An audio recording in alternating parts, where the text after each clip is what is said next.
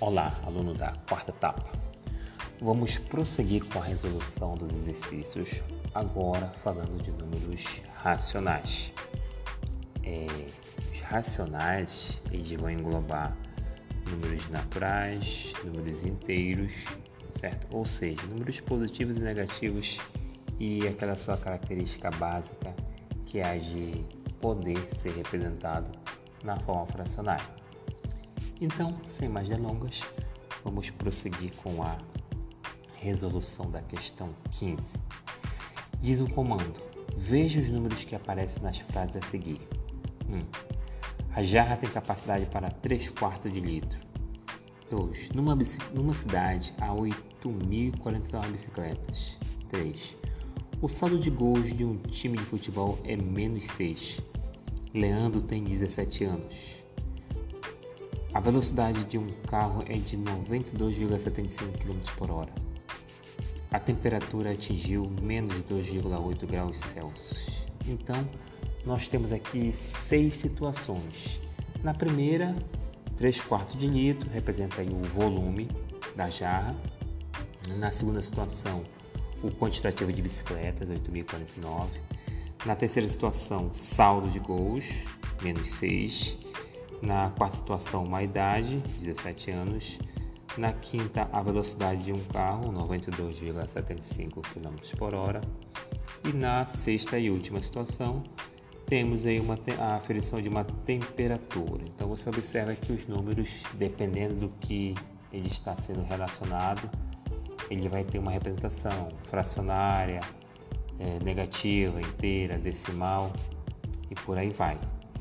Nessas situações aí, a questão vai te perguntar quais deles representam números naturais. Olha, a gente tem aí os seguintes na sequência: 3 quartos, 8.049, menos 6, 17, 92,75 e por fim menos 2,8. Agora, Analisando esses números, quais deles eu posso afirmar com convicção de que são números naturais? Bem, para eu afirmar que o número é natural, eu tenho que observar se eu consigo é, contar ele, eu consigo visualizar uma determinada, determinada quantidade naturalmente. E a gente vê que se contar de um em um, a gente chega em 8.049. De ano a ano você faz aniversário, então passados 17 anos você tem 17 anos de idade. Então, nesses dois casos, nós temos números naturais, certo? O 8049 e o 8017. O item B pergunta: quais deles representam números inteiros? Olha, lembra que o conjunto dos números inteiros engloba o, tudo que tem nos naturais, 0, 1, 2 e 3, e também a parte negativa, ó, digamos que vem lá do menos 3, menos 2, menos 1, 0, 1, 2 e 3. Então observa aqui um número, no caso aqui o 3, vamos tomar como exemplo o 3. O 3 ele é ao mesmo tempo natural e inteiro, então nada impede que o número faça parte de mais de um conjunto. Só que agora no item B, é, a questão quer saber ó, quais deles é, representam números inteiros. Então, números inteiros eu vou ter aqueles negativos e os positivos. E aí, novamente, eu vou ter quem como número inteiro? Eu vou ter o 8049, vou ter o menos 6, vou ter o 17 e só. Então, esses três números eles também são inteiros, em que pese aí o 8.049 e o 17 serem naturais, nada impede que ele também seja classificado como um número inteiro, até porque realmente ele é inteiro. Maravilha? Item C. Quais destes números representam números racionais? Bem, o que é um número racional? O número racional é aquele número que vai permitir uma representação fracionária. Olha só, ele permite uma representação fracionária. Não necessariamente ele vai se apresentar como uma fração, certo? Então, o primeiro que apareceu aqui, ó, foi o 3 quartos. 3 quartos é uma fração, então eu já posso dizer que ele é um número é, racional. Depois eu olho lá para o 8049. 8049, a princípio, ele foi classificado como natural, depois vimos também que ele era é, inteiro. E agora eu vou verificar se eu consigo escrever é, o número 8049 na forma de fração.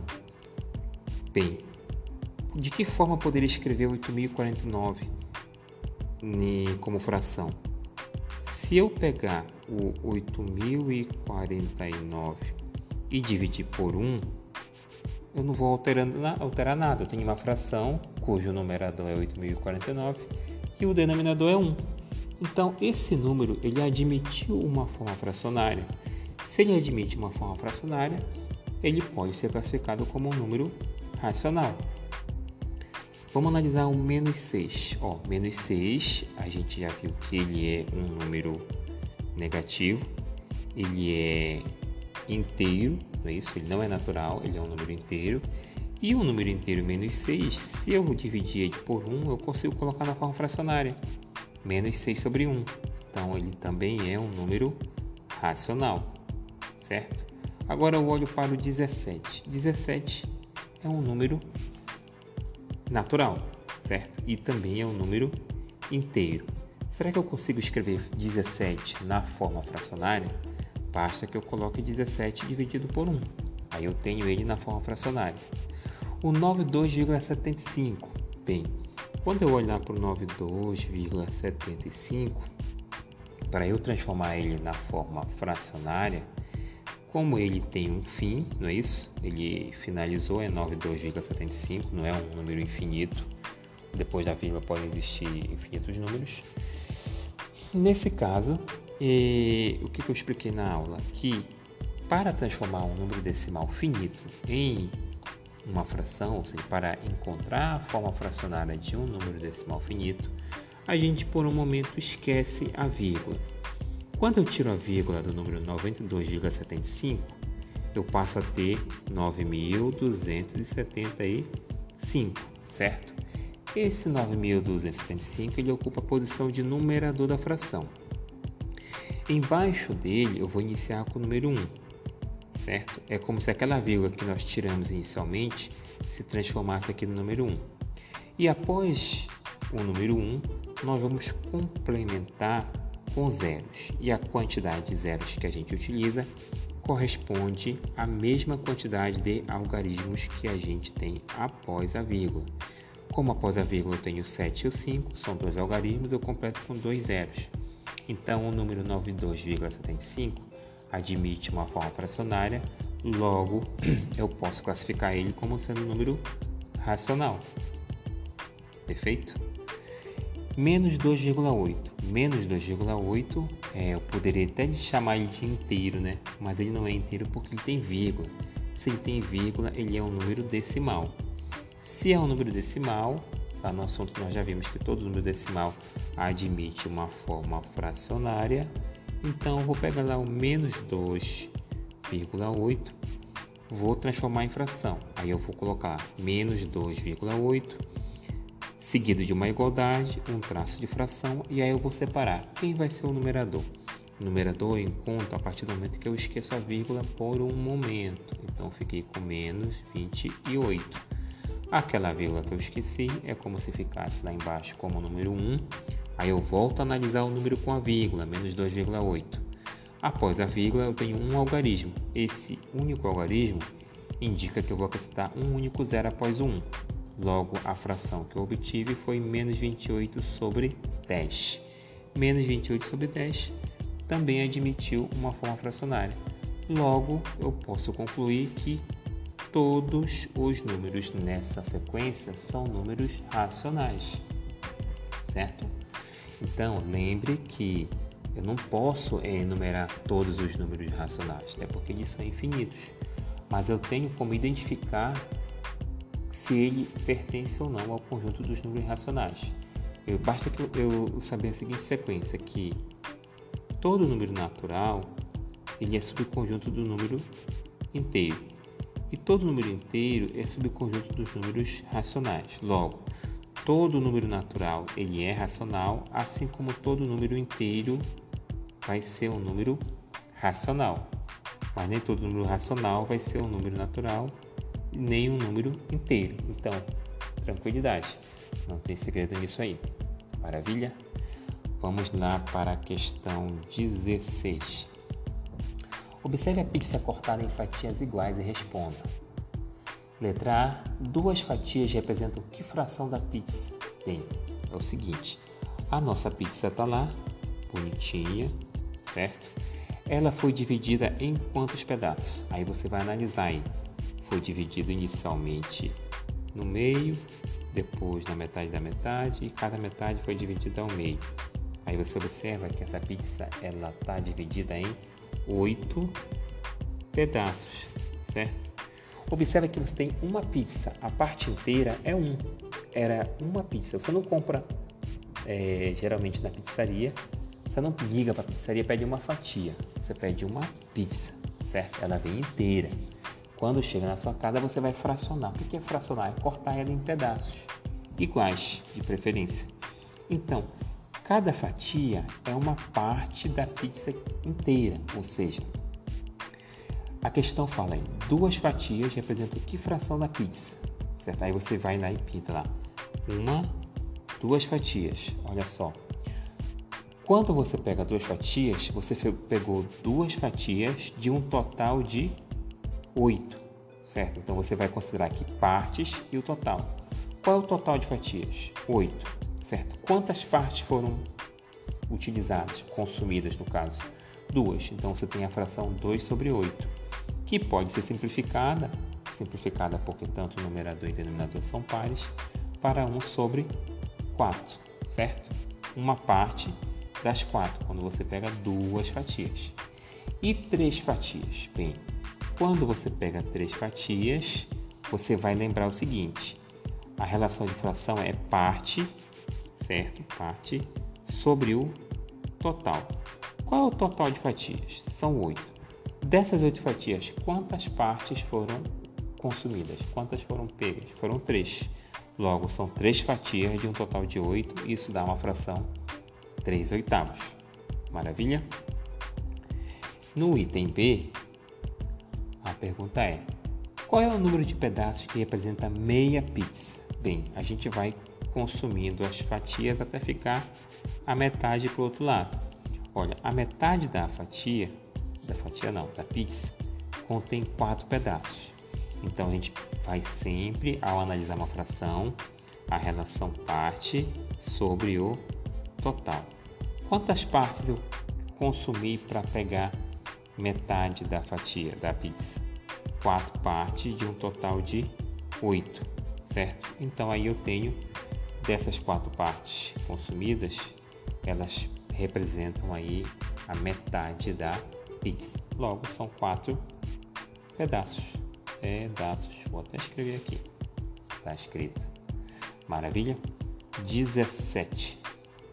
O que você pode dizer sobre estes números? Bem, na questão 17, quer que você diga alguma coisa. Aí você analisa. Aí. Tem menos 5 sobre 10, menos 1 sobre 2, menos 0,5 e menos 13 sobre 26, certo? Ó, quando se trabalha com fração, existe uma coisa chamada simplificação, ou seja, pode acontecer de o numerador e o denominador serem múltiplos de um mesmo número. E se eles forem múltiplos de um mesmo número, a gente pode dividir por esse número comum. No caso, vamos analisar aqui a primeira fração. Menos 5 sobre 10. Olha, a fração menos 5 sobre 10 nada mais é do que menos, aí eu vou ter 5 vezes 1 é 5, e lá embaixo eu tenho 10, que é o dobro de 5. 5 vezes 2 ou 2 vezes 5. Nesse caso, você divide 5 por 5 dá 1, o que, que sobrou? Menos 1 sobre 2, certo? A segunda fração, que é menos 1 sobre 2, não sofre nenhuma alteração, não tem o que simplificar. 1 sobre 2 fica aí. Agora, quando você analisa menos 0,5, para quem tira meio ponto numa prova, sabe muito bem que 0,5 representa meio. Mas como é que eu chego lá na representação fracionária do número menos 0,5? Olha aí, sinal negativo permanece, a gente esquece a vírgula, o numerador passa a ser 5, coloco o número 1 lá embaixo e após a vírgula eu verifico que existe apenas um algarismo, isso me dá um zero lá embaixo. E a gente já viu que menos 5 sobre 10, quando simplificado, vai ficar menos 5 vezes 1 sobre 5 vezes 2. E a gente divide o 5 por 5, ficamos com a fração final de menos 1 sobre 2. Vamos analisar agora a última fração, menos 13 sobre 26. Ó, 13 e 26 tem uma relação aqui, ó, 26 é o dobro de 13. Então eu vou deixar aqui menos 13 vezes 1 sobre 13 vezes 2. Divide 13 com 13, a fração que ficou, menos 1 sobre 2. Então, qual é a conclusão que a gente pode tirar aqui? Ó? O que a gente pode dizer sobre eles? Que esses quatro números representam a mesma quantidade, a mesma fração, ou seja, são números iguais representados em quatro formas diferentes: menos 5 sobre 10, menos meio, menos 0,5 e menos de 13 sobre 26. 6. Maravilha? Então você observou aí que os números, que frações diferentes representam uma quantidade igual, um mesmo, uma mesma fração, quando simplificados. Questão 18. Questão 18 pede para você copiar e completar. Maravilha. Coisa fácil. Questão 18. Então a gente tem aqui ó, 3 sobre 4 igual a 9 sobre um espaço aí. Ó não sei qual é o número que está embaixo, que é igual a uma fração que nós não conhecemos o numerador, está em um espaço, e dividido por 20, que também vai ser igual, aí tenho 30 no numerador e um espaço embaixo do 30, que vai ser igual a um espaço no numerador e embaixo eu vou ter 80, beleza? Bem, a gente observa que entre todas elas temos igualdade, ou seja, a conclusão que eu já tiro daí é que todos eles são iguais. Se todos são iguais, eles guardam a mesma relação de proporcionalidade. Por proporcionalidade. Então observa aqui, ó, nas duas primeiras frações, na igualdade 3 sobre 4 igual a 9 sobre um espaço aí. É, o que, que aconteceu de 3 para 9? Dobrou? Não, triplicou, ou seja, 3 vezes 3 dá 9. Então, para eu chegar em 9, eu multipliquei o numerador por 3. E para manter essa igualdade, eu preciso multiplicar o denominador também por 3. Então, vou colocar aqui embaixo 12, certo? Então, eu já tenho 3 sobre 4 igual a 9 sobre 12. Aí vamos verificar lá embaixo. É, na terceira coluna, na terceira fração, Agora é um espaço em branco no numerador e o denominador é 20. Bem, a gente vai tomar sempre como partida a primeira fração, que é 3 quartos, que é a fração irredutível. De 4 para 20, o que aconteceu? Foi multiplicado por 5. 4 vezes 5, 20. Logo, eu vou ter que multiplicar o meu numerador por 5. Então, vou ter 3 vezes 5, 15. Beleza? 15 sobre 20. Aí eu já posso analisar aqui a quarta fração da mesma forma. Olha, de 15 para 30, bem aqui eu já posso tirar uma relação dessa, dessa ou posso partir da primeira. Porque de 15 para 30 eu vejo aí que dobrou. Certo? Se dobrou o numerador, tem que dobrar o denominador. Mas se eu olhar lá da, a partir da primeira fração, 3 sobre 4, para a quarta fração, que é 30 no numerador, observe que o numerador ele sofreu aí uma multiplicação por 10. Então, 3 vezes 10, 30. Mesma coisa tem que acontecer com o denominador. Vou multiplicar por 10. 4 vezes 10, 40. Certo? Se eu fosse analisar a partir da terceira fração para a quarta, eu posso observar ó, que de 15 para 30 dobra, certo? O numerador. Então, eu terei que dobrar o valor do denominador, multiplicar por 2. 2 vezes 20, 40. Maravilha? Bem, e agora? Eu posso analisar a partir da, da penúltima fração para a última. Analisa aí. Nessa, nessa terceira, nessa quarta fração, 30 sobre 40, ela tem que ser igual a um determinado número dividido por 80. Tem que guardar a mesma proporcionalidade. Aí eu vou analisar aqui da, da primeira fração. Vamos começar da primeira fração que é 3 quartos. De 3 para 4, opa, de 4 para 80, o que foi que aconteceu? Foi multiplicado quantas vezes? 20 vezes, não é isso? Vezes 20. 4 vezes 20 dá 80. Logo, lá o nosso numerador 3 também vai ser multiplicado por 20. E 3 vezes 20 vai dar 60, certo? Se nós fôssemos analisar a partir da penúltima fração, de 40 para 80, dobrou, ou seja, multiplico 40 por 2 dá 80.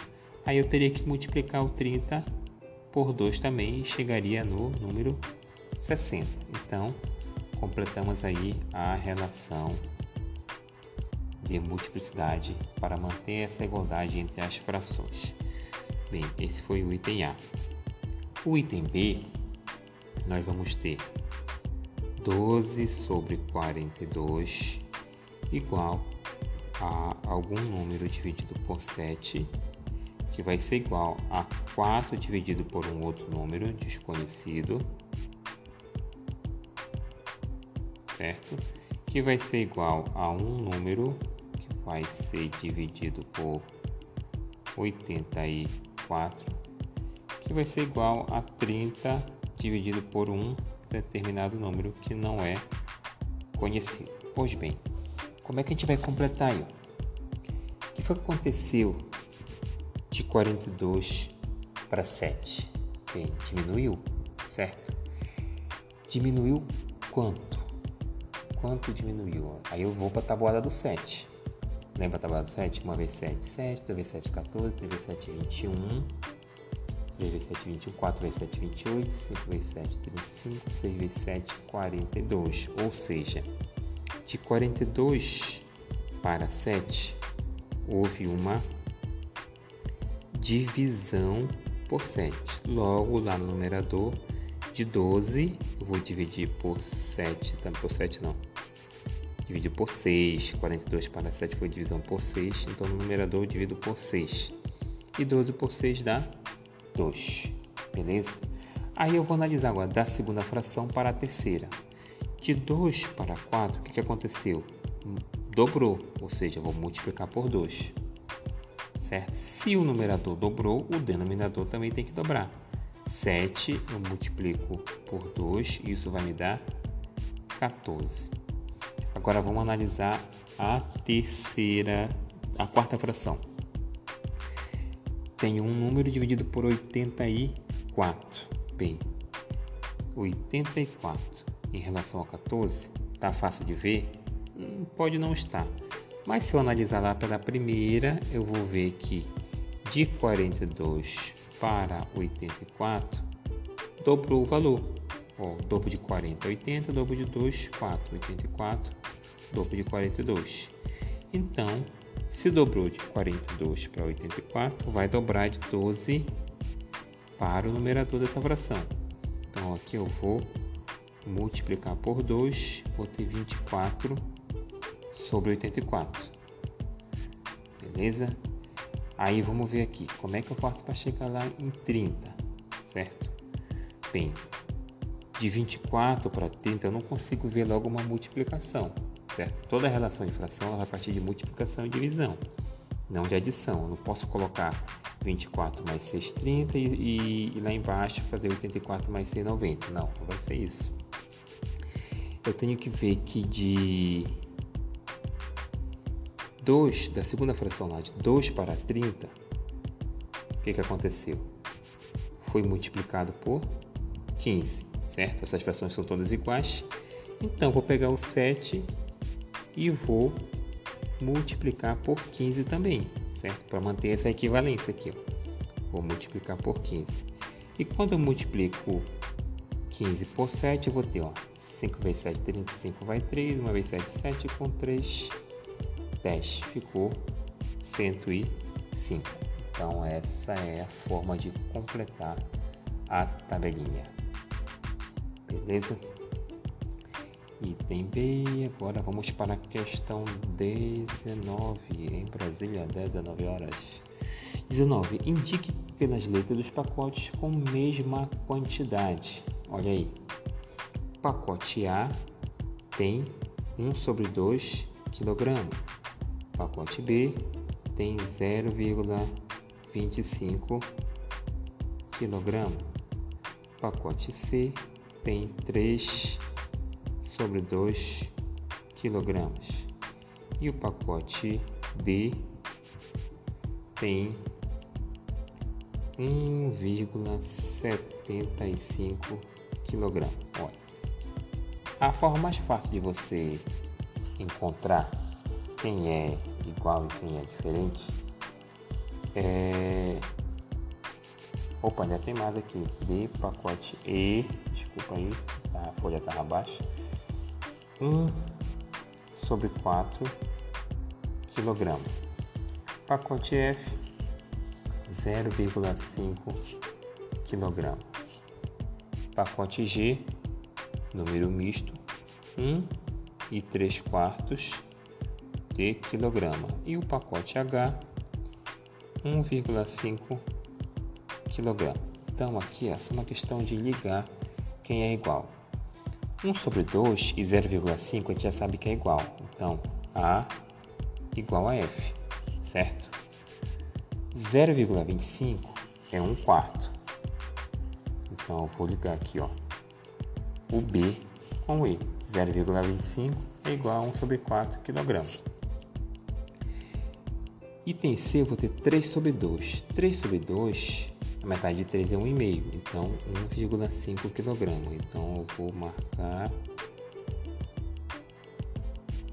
aqui 3 sobre 2 igual a 1,5 kg.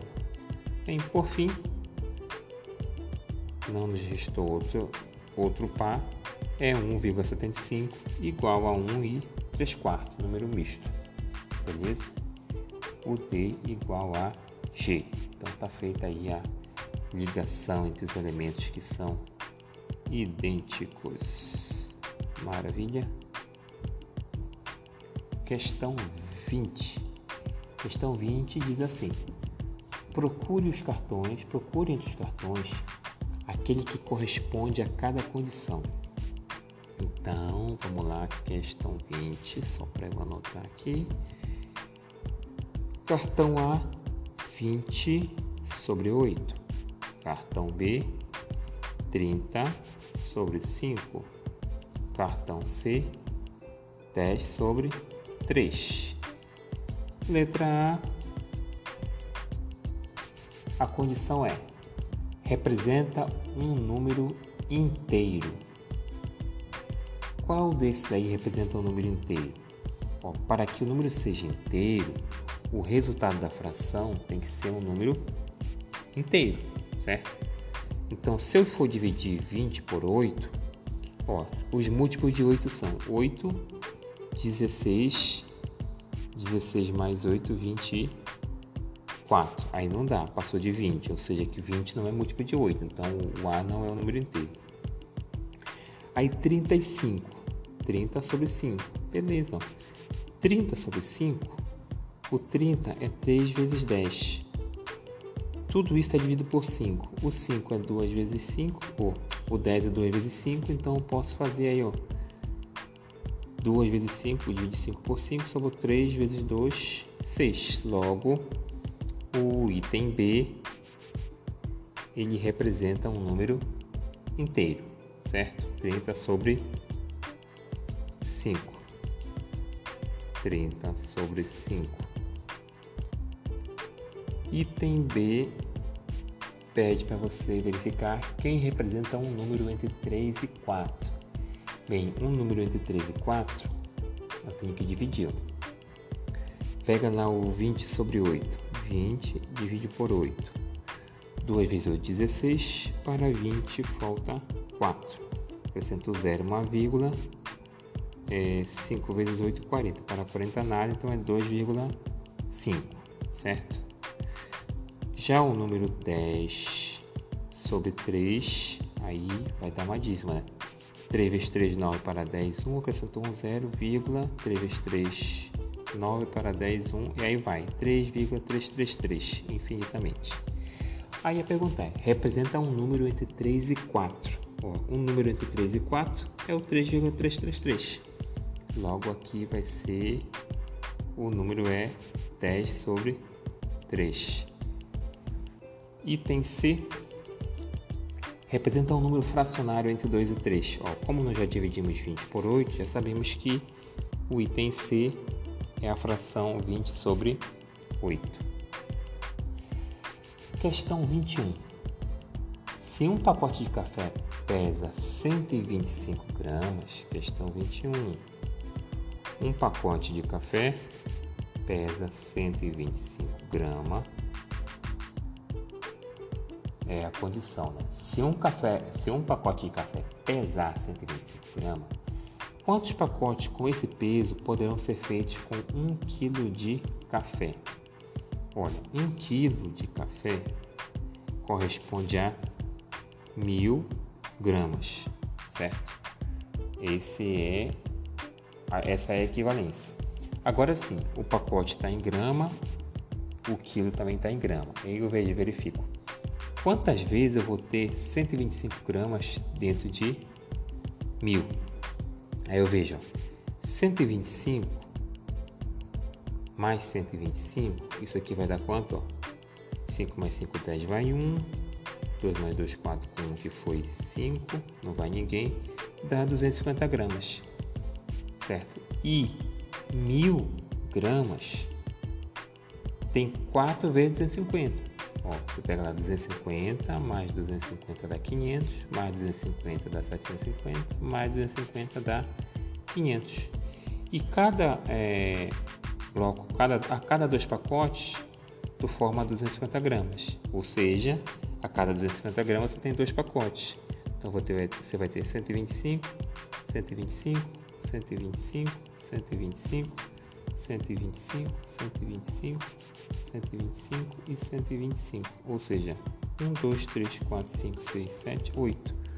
8 pacotes de café você pode fazer com um quilo, que corresponde a mil gramas de café. Prosseguindo, questão 22. Na questão de 22 temos aí o seguinte questionamento. É, dividindo 41 reais igualmente entre quatro pessoas, quanto receberá cada um? Bem, você pega aí 41 e divide por 5. Você sabe que ao dividir 41 por 5 não, desculpa, por 4, você tem que 10 vezes 4 dá 40, aí sobra 1. Na divisão a gente desce 1, acrescenta um 0 e põe uma vírgula lá diante do 10. 2 vezes 4 dá 8, o que mais se aproxima de 10. Para chegar em 10 faltam 2, certo? E a gente acrescenta 1, 0. 5 vezes 4, 20. Para 20 nada, finalizou a divisão, logo dá 10,25 barbada essa questão. Questão 23. Qual é o maior? Bem, aqui nessa questão você vai comparar os números, só que um está na forma fracionária, outro está na decimal. Então, a gente vai verificar quem é maior, quem é menor, ou se for o caso, se são iguais.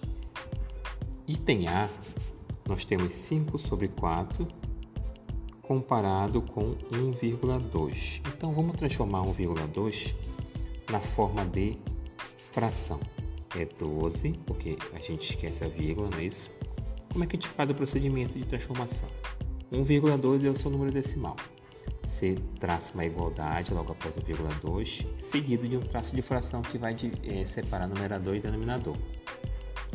O número que vai ser o numerador ele vai ser o mesmo número decimal, só que sem a vírgula. Então, 1,2 sem vírgula passa a ser 12, certo? Aquela vírgula que você esqueceu é como se descesse para o denominador na forma de número 1. Aí você completa com zero após a vírgula. Tem um algarismo certo? completa com zero de acordo com o número de algarismos após a vírgula. Como só tem um 2, é um zero. Então você tem aí 12 sobre 10. 12 sobre 10 dá para simplificar. 12 e 10 são pares, posso escrever como sendo 6 sobre 5, dividir numerador e denominador por 2. E aí, quem é o maior? É o 5 sobre 4 ou 1,2? Você divide aí o 5 em 4 partes e o 6 em 5 partes. Assim, do jeito que está, você não consegue comparar porque não tem o mesmo denominador, certo? Então a gente vai pegar o 5 e vai dividir por 4 e ver a forma, a forma decimal é a forma mais fácil de você comparar duas frações. Então, 1 vezes 4, 4 para 5 falta 1. Acrescentou um 0, uma vírgula. 2 vezes 4, 8 para 10 faltam 12, acrescentou um 0. 5 vezes 4, 20 para 20 nada. Então, a forma decimal de 5 quartos é 1,25. E a forma decimal de 6 sobre 5 é 1,2. Logo, 1,25 é maior que 1,2. Beleza? No item B, nós temos aí a fração 7 sobre 9 comparado aí com o número decimal 0,777 reticências. Olha só. 7 sobre 9 e 0,77, a gente vai fazer o seguinte: para pegar a, o número decimal, tipo a dízima periódica, e vamos verificar qual é a fração que dá origem a ela. Como é que é o procedimento de transformar dízima periódica em fração? Primeiro, vamos observar aí quem é o período. O período é aquele número que se repete infinitamente, nesse caso é o 7. Então, a gente observa o período e identifica quantos algarismos compõem o período somente um algoritmo que é o 7. Então a gente chama de x a forma fracionária dessa, dessa dízima periódica. Então vou igualar x igual a 0,777 reticências. Como o período tem apenas uma carga decimal, a gente multiplica por 10. A gente não, você, porque eu já fiz, agora é a tua vez. Você multiplica por 10. Aí você vai ter 10 vezes x igual quando você multiplica a dízima, o número decimal, por um múltiplo de 10, você vai apenas deslocar a vírgula para a direita. Nesse caso, a quantidade de, de deslocamento que você vai fazer é de acordo com o número de zeros. Se tem um, um zero apenas, a vírgula avança uma carga decimal. Aí você vai ter 7,777 reticências. Avançou só um período. Agora você subtrai 10x menos 1x, 9x, igual a 7 menos 0. Eu vou ver ó, o que está antes da vírgula, subtrai de quem está antes da vírgula. Você vai subtrair o que você encontrou do que você tinha. Eu encontrei 10x igual a 7,777. Eu tinha x igual a 0,777. Agora eu vou subtrair.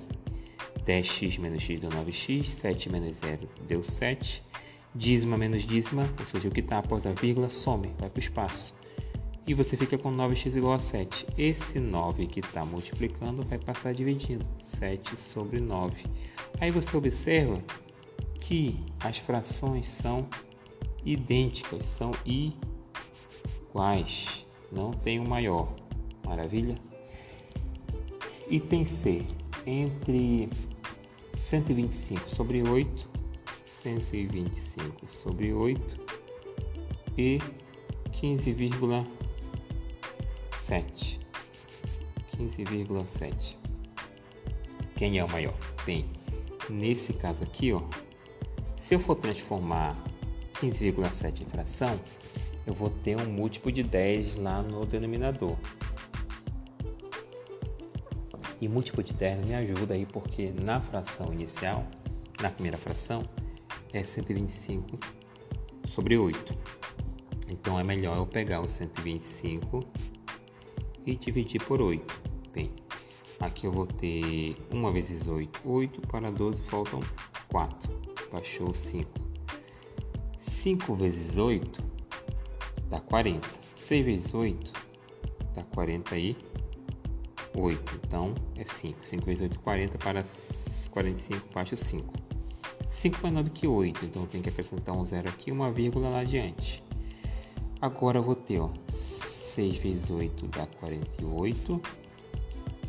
7 vezes 8 vai dar 56. Então é 6. 6 vezes 8, 48 para 50, 2. Acrescentou um zero aqui e continua.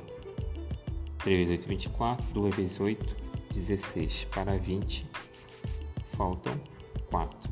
Acrescentou um zero. 5 vezes 8, 40 para 40, nada. Então a divisão deu 15,625.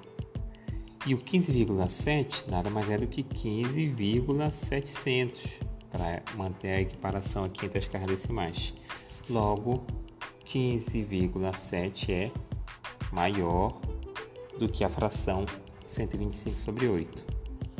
Maravilha? Item D. No item D, nós temos aí 220 sobre 9 comparado com 24,4 quem é o maior? Tem. Não vou utilizar, não vou transformar a parte decimal em fração, porque se eu transformar 24,4 em fração, eu vou ter 244 sobre 10. Como não é o mesmo denominador, não fica tão simples de comparar. Para você comparar a fração, você tem que ter o mesmo denominador, certo? Então nós vamos dividir 220 por 9, certo? 2 vezes 9 é 18, para 22 faltam 4, baixou 0. É, 7, por quanto eu multiplico agora o 40 por 9? Dá 4. 4 vezes 9 vai dar 36. 36 para 40, baixo 4 de novo zero aqui, ó. Aí vai dar uma dízima periódica. 2,44444. Como o 2,444 é infinito, se eu comparar com 2,4, com 2,4 não, com 24, na realidade é 24, falando besteira aqui, é 24,444 na divisão. Então, a minha fração 220 por 9 ela é maior do que 24,4. Por quê? A minha fração de origem à dízima 24,444 reticências. O meu número 24,4 é como se fosse 24, 0, 0, 0, 0, infinitos zeros. E aí? Quem é maior? É o 24,44 ou 24,40? Claro que é o 24,4444 reticências. Beleza? Tranquilidade nessa questão. Questão de número 24. Coloque em ordem crescente os números. Aí você tem os números 0, 2, menos 2, 4, menos 4, meio, menos meio, 1 quarto e menos 1 quarto. Olha só, você vai ter números o zero, que é o termo central, e os demais terão seus opostos, né? meio menos meio, um quarto menos um quarto, dois menos dois, quatro menos quatro. Então o segredo é, você vai colocar o zero no meio da reta, você marca uma retinha, certo? Faz uma reta no seu caderno, coloca o zero no meio, aí você vai marcar é, em distâncias iguais, ó, zero, um, dois, um, dois, três, até o quatro. Aí do zero para a esquerda você vai ter menos um, menos dois, menos três, menos quatro. Então, o maior número que você tem aí é o 4, certo? E o menor que você vai ter é o menos 4. Então você vai logo marcando por opostos. Depois você vai ter o número 2 e o menos 2. Então 0, 1, 2, 0 menos 2. Beleza? Então você já tem o 0, o 2 menos 2, o 4 menos 4. Agora vem as frações. Muito cuidado, quanto maior o denominador, menor esse número. Então, entre um meio e um quarto, quem é o maior? O maior é meio. E meio é 1 dividido por 2. Então, veja onde está o 1, dividido por 2 está bem aqui, ó. 1 sobre 2. Logo, o menos meio vai estar tá no sentido oposto a ele, na mesma, a mesma distância do zero. Então, você vai ter aqui menos meio. Beleza? Depois é a vez do 1 quarto. É o número 1 dividido em quatro partes. Então, ele vai estar entre o meio e o zero. Um quarto aqui, ó. E de forma simétrica, você vai ter o menos um quarto do outro lado.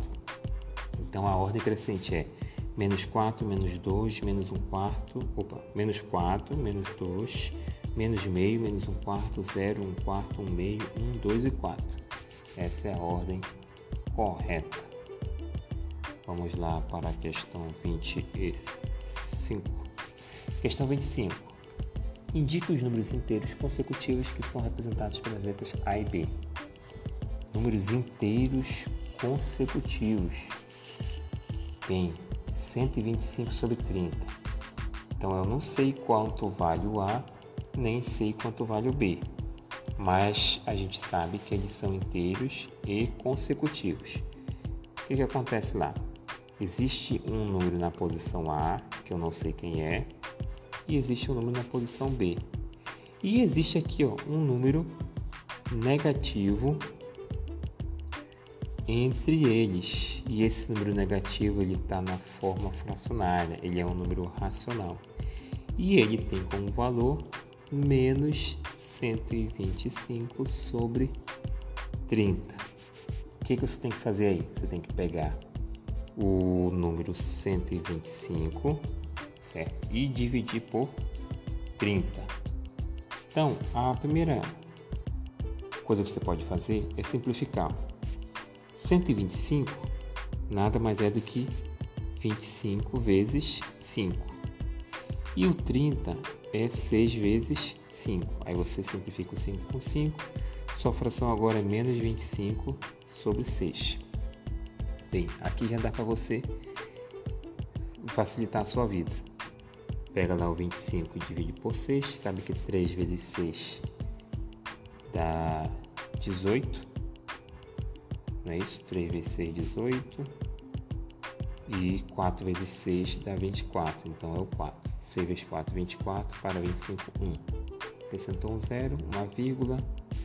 1 vezes 6, 6. Para 10, faltam 4. Acrescentou uma vírgula.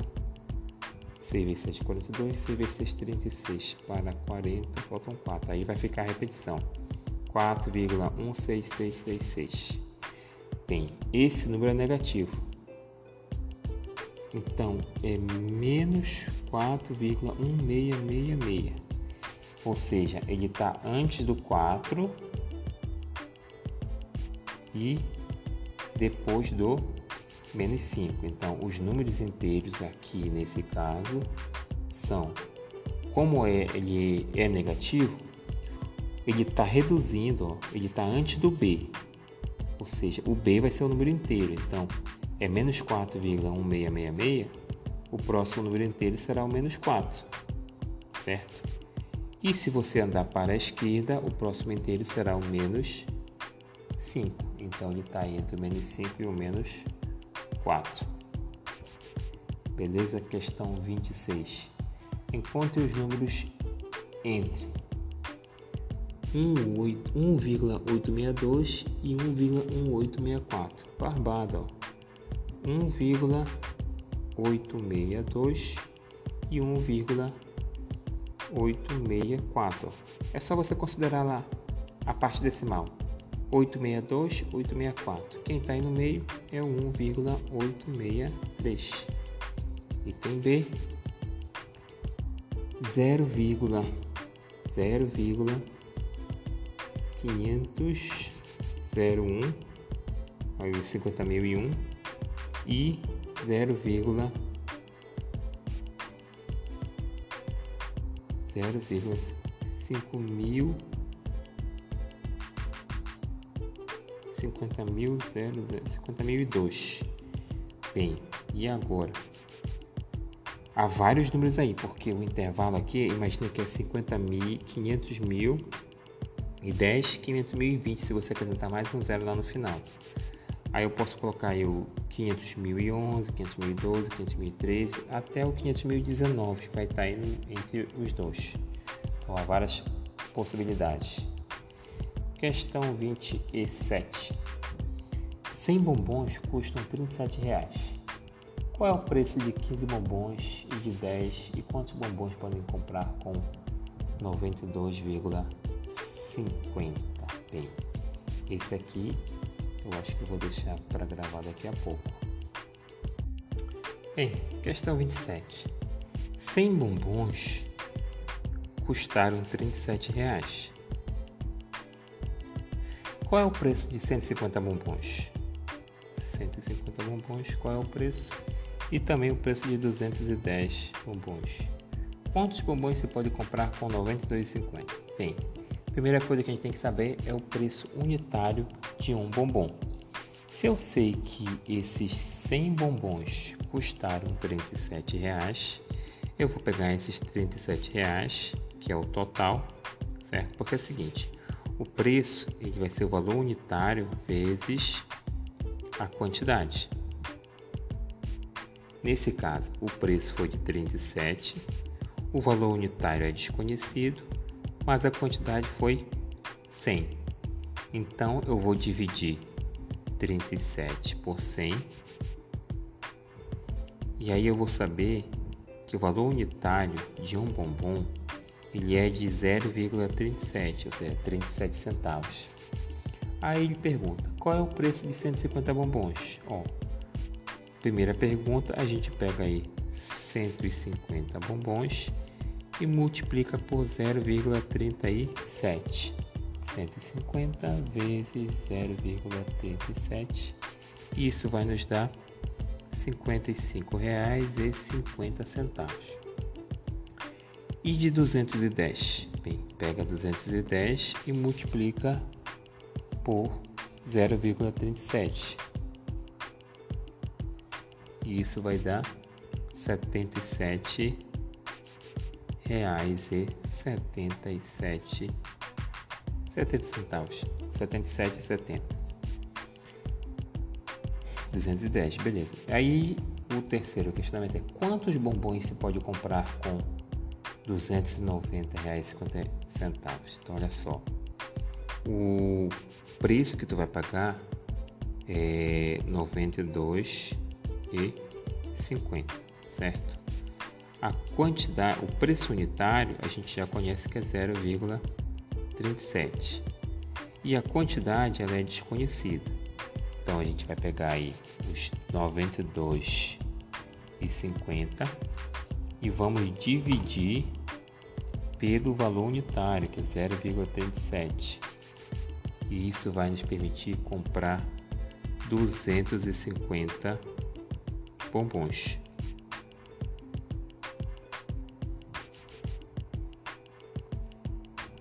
Duzentos e cinquenta bombons, beleza? Essa foi a questão vinte e sete.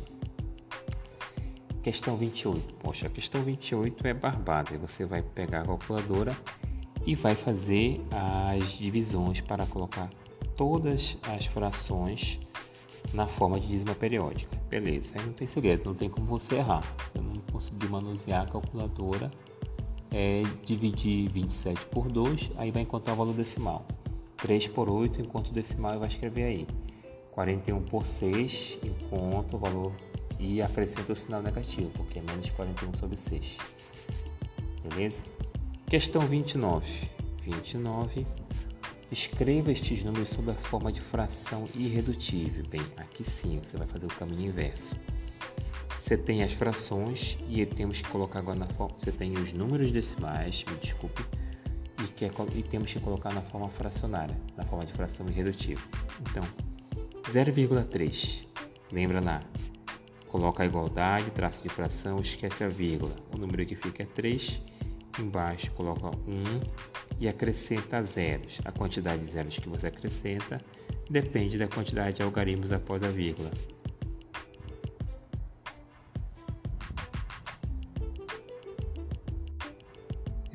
Deu 50 minutos, 50 segundos de gravação, vou ter que pausar aqui para continuar a resolução no próximo áudio, beleza?